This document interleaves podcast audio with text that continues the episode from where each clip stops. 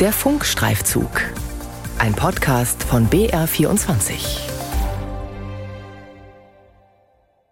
Im Mittelpunkt dieser Recherche stehen rund 126.000 Menschen in Deutschland. Also ungefähr so viele Menschen wie zum Beispiel in Fürth leben. Es sind Menschen, deren Lebensgeschichten sehr verschieden sind, aber sie haben eines gemeinsam. Sie gelten als staatenlos. Sie haben also keine Staatsangehörigkeit. Christiana Bukalo ist eine von ihnen. Die Staatenlosigkeit macht den Alltag extrem kompliziert. Das heißt, es fällt im Zweifel schwer, ein Bankkonto zu eröffnen. Man hat Schwierigkeiten, ein Paket bei der Post abzuholen.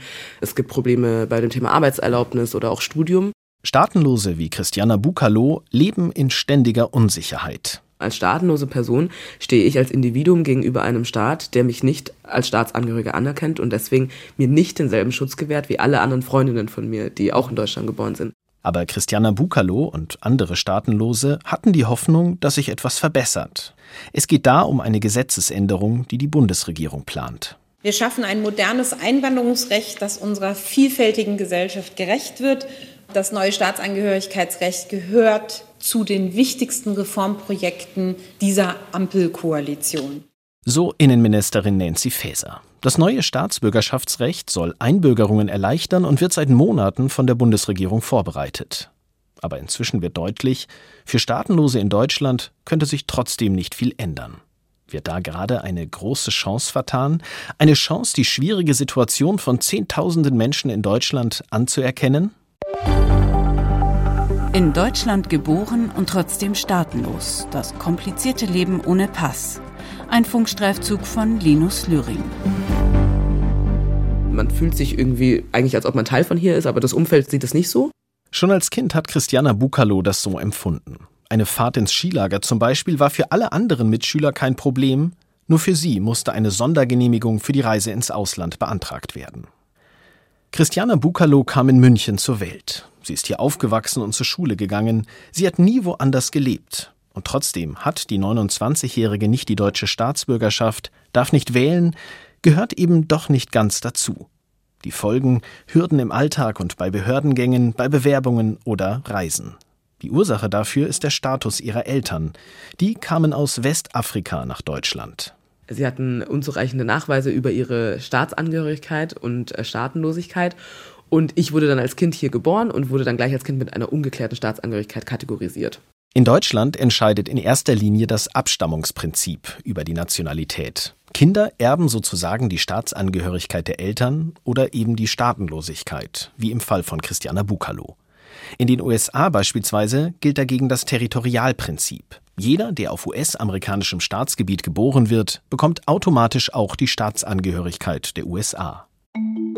Wer staatenlos ist, besitzt keine Staatsangehörigkeit. Kein Land fühlt sich für diese Personen zuständig. Staatenlosigkeit kann aber nicht nur von den Eltern übertragen werden, wie bei Christiana Bukalo. Es gibt auch Fälle, in denen Menschen ihre Staatsangehörigkeit verlieren. Das ist zum Beispiel nach dem Jugoslawienkrieg passiert.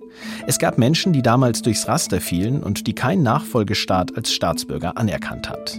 Manchmal entziehen Staaten auch ethnischen oder religiösen Minderheiten die Staatsbürgerschaft, um ihnen damit grundlegende Rechte zu nehmen. So geschehen in Myanmar mit der muslimischen Minderheit der Rohingya.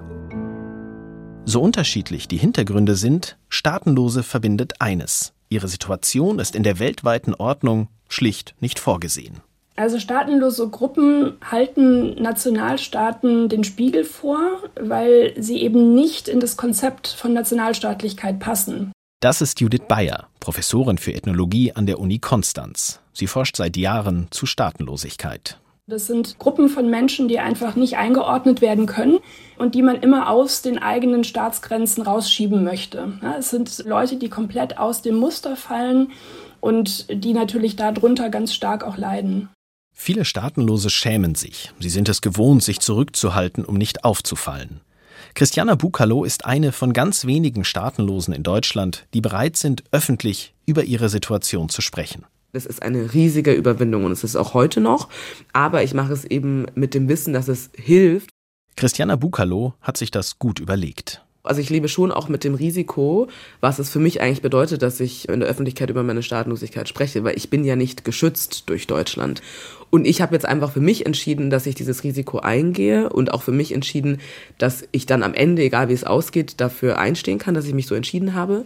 Christiana Bukalo möchte das Problem Staatenlosigkeit sichtbar machen. Sie hat dazu auch eine Organisation in München gegründet. State Free heißt die.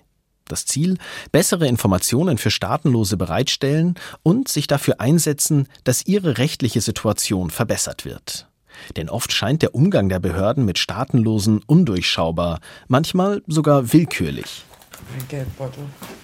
Christiana Bukalo holt einen Ausweis in Scheckkartengröße. Das ist mein Aufenthaltstitel, also die Aufenthaltskarte. Und da steht dann einfach, dass es eine unbefristete Niederlassungserlaubnis ist, also ein unbefristeter Aufenthaltstitel. Und da steht Erwerbstätigkeit gestattet. Und wenn man es dann umdreht, dann steht hier mein Geburtsdatum und aber auch die Staatsangehörigkeit XXA.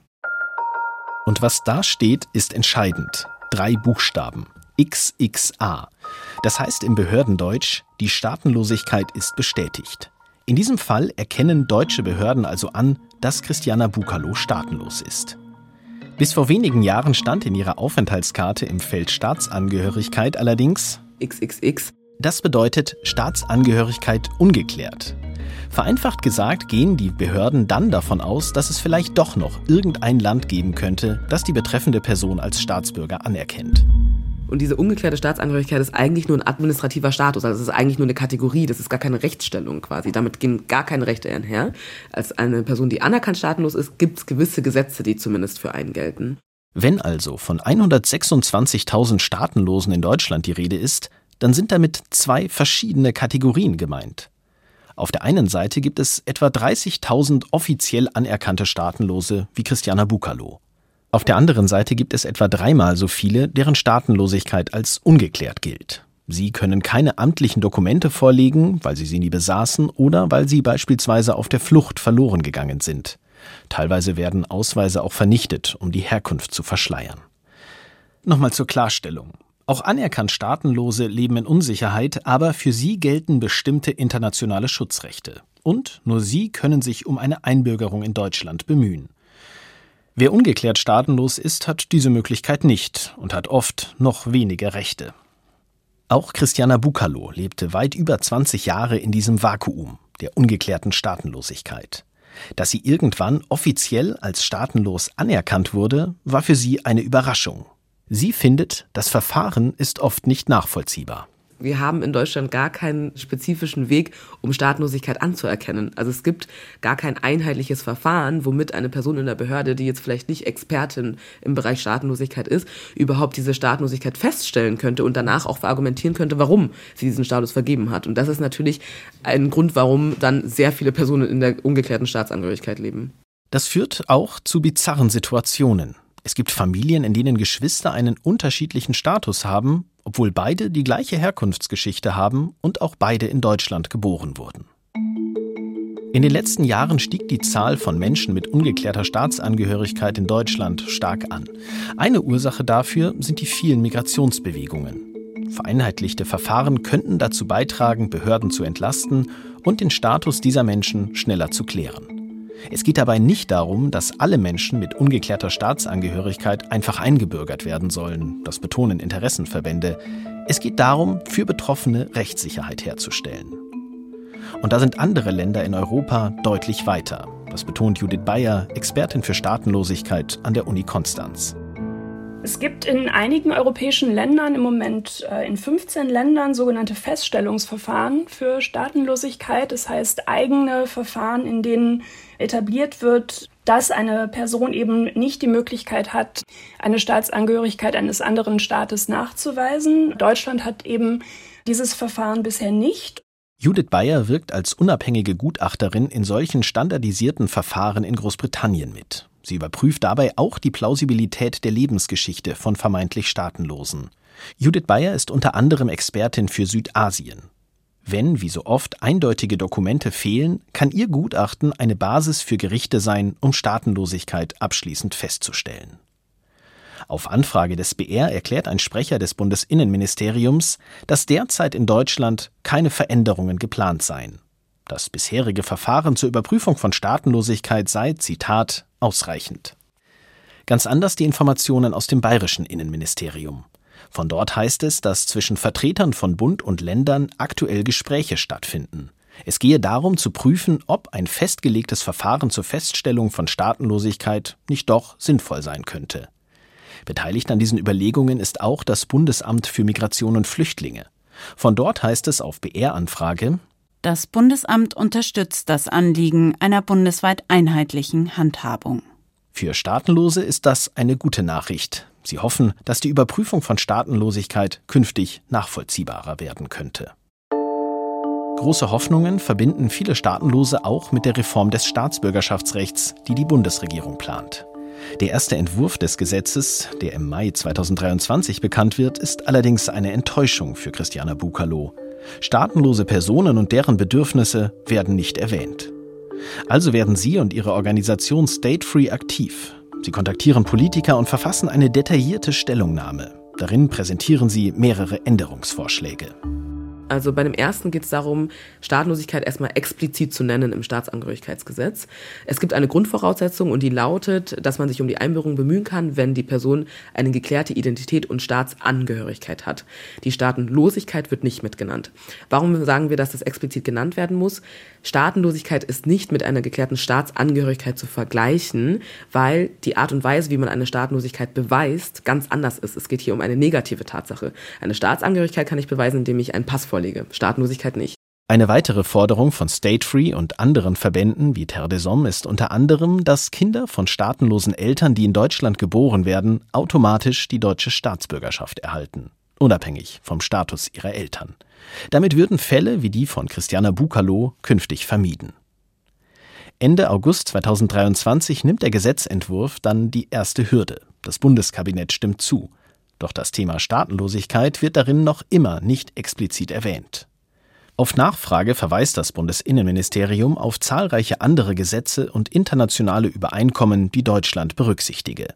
Schriftlich heißt es, Zitat, die Belange Staatenloser finden im Staatsangehörigkeitsrecht bereits ausreichend Berücksichtigung. Das ist eine Feststellung, die Sausan Chebli so allerdings nicht stehen lassen möchte. Die SPD-Politikerin wurde in Berlin als Kind einer palästinensischen Flüchtlingsfamilie geboren und war die ersten 15 Jahre ihres Lebens selbst staatenlos. In Berlin war Chebli später mehrere Jahre Staatssekretärin für bürgerschaftliches Engagement und Internationales. Fakt ist, Staatenlosigkeit ist eine Verletzung der Menschenrechte.